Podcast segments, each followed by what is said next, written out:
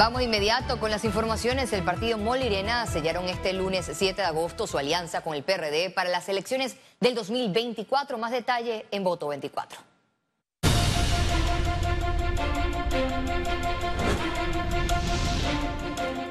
El Comité Ejecutivo del Partido Molirena realizó una reunión extraordinaria y firmó un acuerdo con el PRD para iniciar conversaciones para una alianza de cara a las elecciones generales del 2024.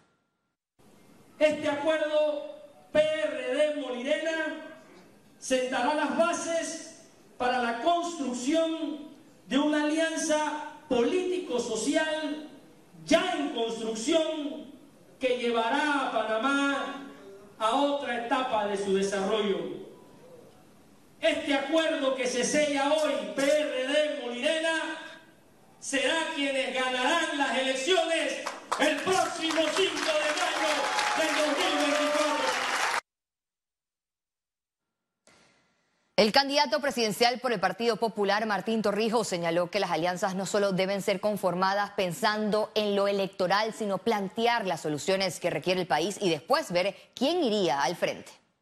Hay que conversar con el país, plantearle soluciones, en qué coincidimos. Ver las alianzas solamente en términos de lo que cualquiera pueda pensar es una suma eh, eh, electoral para ganar la elección creo que es incorrecto. Yo, creo que lo que hay es que ver cuáles son los problemas que identificamos donde tenemos que trabajar juntos, buscar una solución en conjunto y después veré, se verá pues quién la encabeza.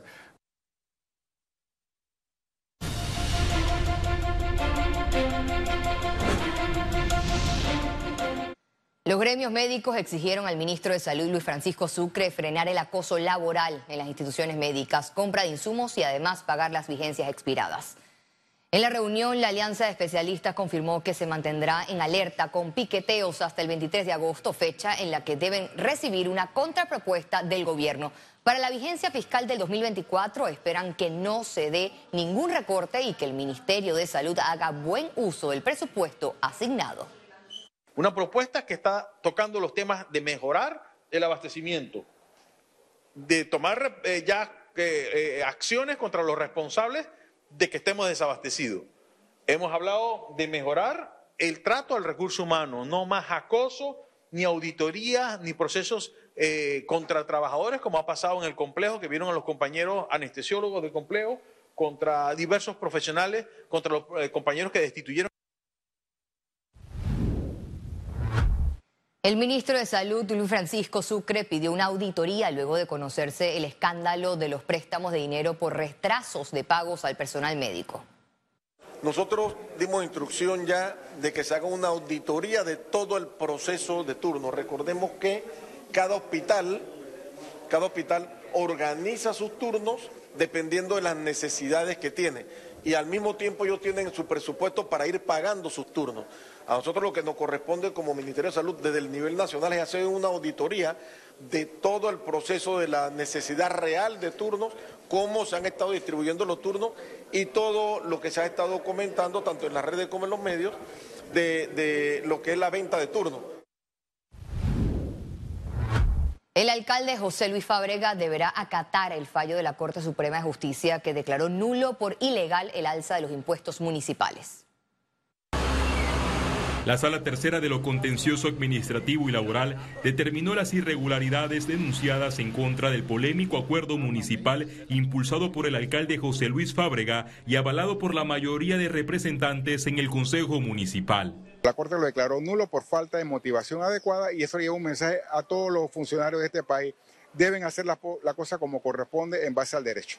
El tema de José Luis Fábrega no es el primer caso que ya la Corte le, le revoca si recuerdan también el tema de la multa de los estacionamientos, el tema del mercado del marisco. La máxima corporación de justicia determinó que el acuerdo municipal, además de introducir una moratoria para el pago de impuestos y tasas, dictó disposiciones para incrementar los tributos. Lo consideró ilegal porque no podría ser, no hay justificación, que un acuerdo que tenía que ver con normas eh, para apoyar a las personas, a los contribuyentes por el efecto de la COVID, se introdujera cambios inconsultos a los aspectos tributarios. José Luis Fabrega se dio a la tarea de hacer las cosas violando la ley, o sea, no cumpliendo los procedimientos sino simplemente porque él desea aplicar un impuesto adicional, lo, aprobaba en, el Consejo, de, Consejo Municipal y sin mayor discusión se le aprobaba. Justo la planilla municipal de Panamá creció 61% entre 2019 y 2023. Cuando Fábrega llegó al mando la encontró en 3.564 funcionarios, pero hasta mayo de este año creció a 5.751 servidores. Félix Antonio Chávez, Econius. Le vamos a sacar el mayor no hay avances en las conversaciones entre una comisión de alto nivel liderada por el ministro del MOB Rafael Sabonge y el de gobierno Roger Tejada con los dirigentes indígenas en el sector de Ato Corotú, comarca Nave Buglé. Las negociaciones ya llevan más de siete horas. Los dirigentes indígenas rechazan los 150 millones de dólares que está proponiendo el gobierno nacional para la reparación de vías. El grupo pide 237 millones de dólares para el mejoramiento de la red vial, escuelas y centros de salud. Hasta el momento los cierres en la vía interamericana se mantienen.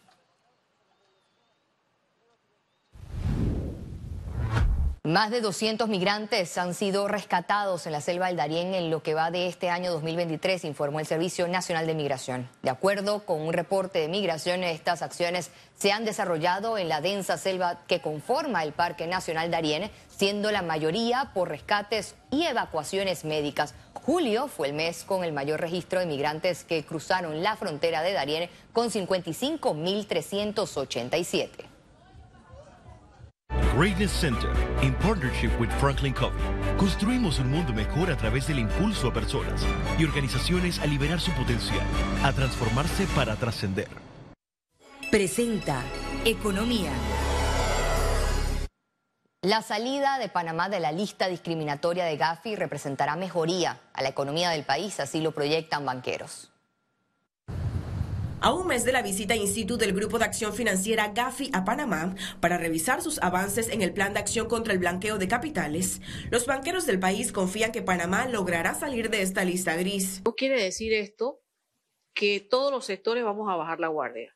Al contrario, tenemos que mantener el nivel que hasta ahora pues hemos llevado porque eso va a ser un constante, una constante evaluación. Eso no va a ser una cuestión de ahora. La inclusión de Panamá en esta lista discriminatoria afectó las corresponsalías del país.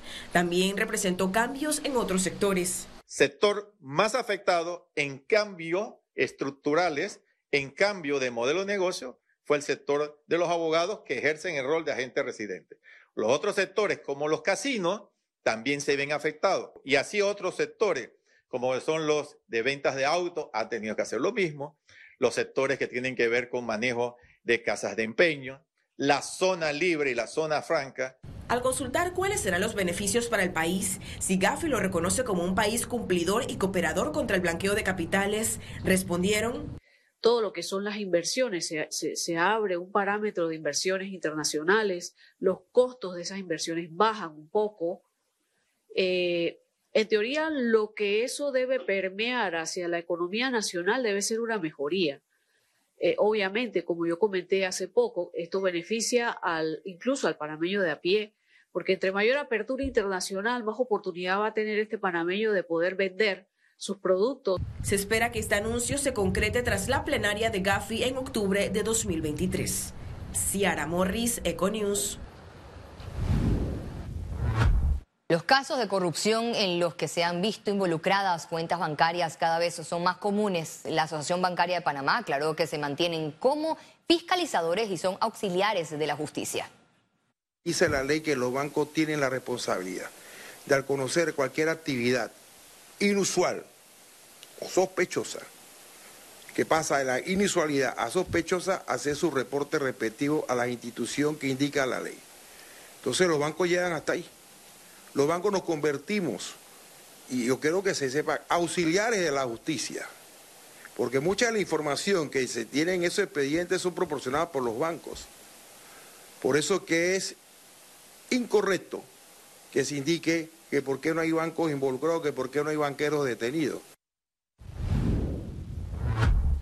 Panamá será sede del Congreso Hemisférico del 16 al 18 de agosto en el evento de prevención más grande de la región. En conferencia de prensa, la Asociación Bancaria de Panamá informó que en esta edición número 27 tendrán espacios para hablar sobre prevención del blanqueo de capitales, financiamiento del terrorismo y proliferación de armas de destrucción masiva. Este congreso que se desarrollará en Panama Convention Center de Amador busca fortalecer estrategias de prevención y combatir actividades que afectan la estabilidad y seguridad financiera de los países. Contará con especialistas de Estados Unidos, Argentina, Colombia y Panamá.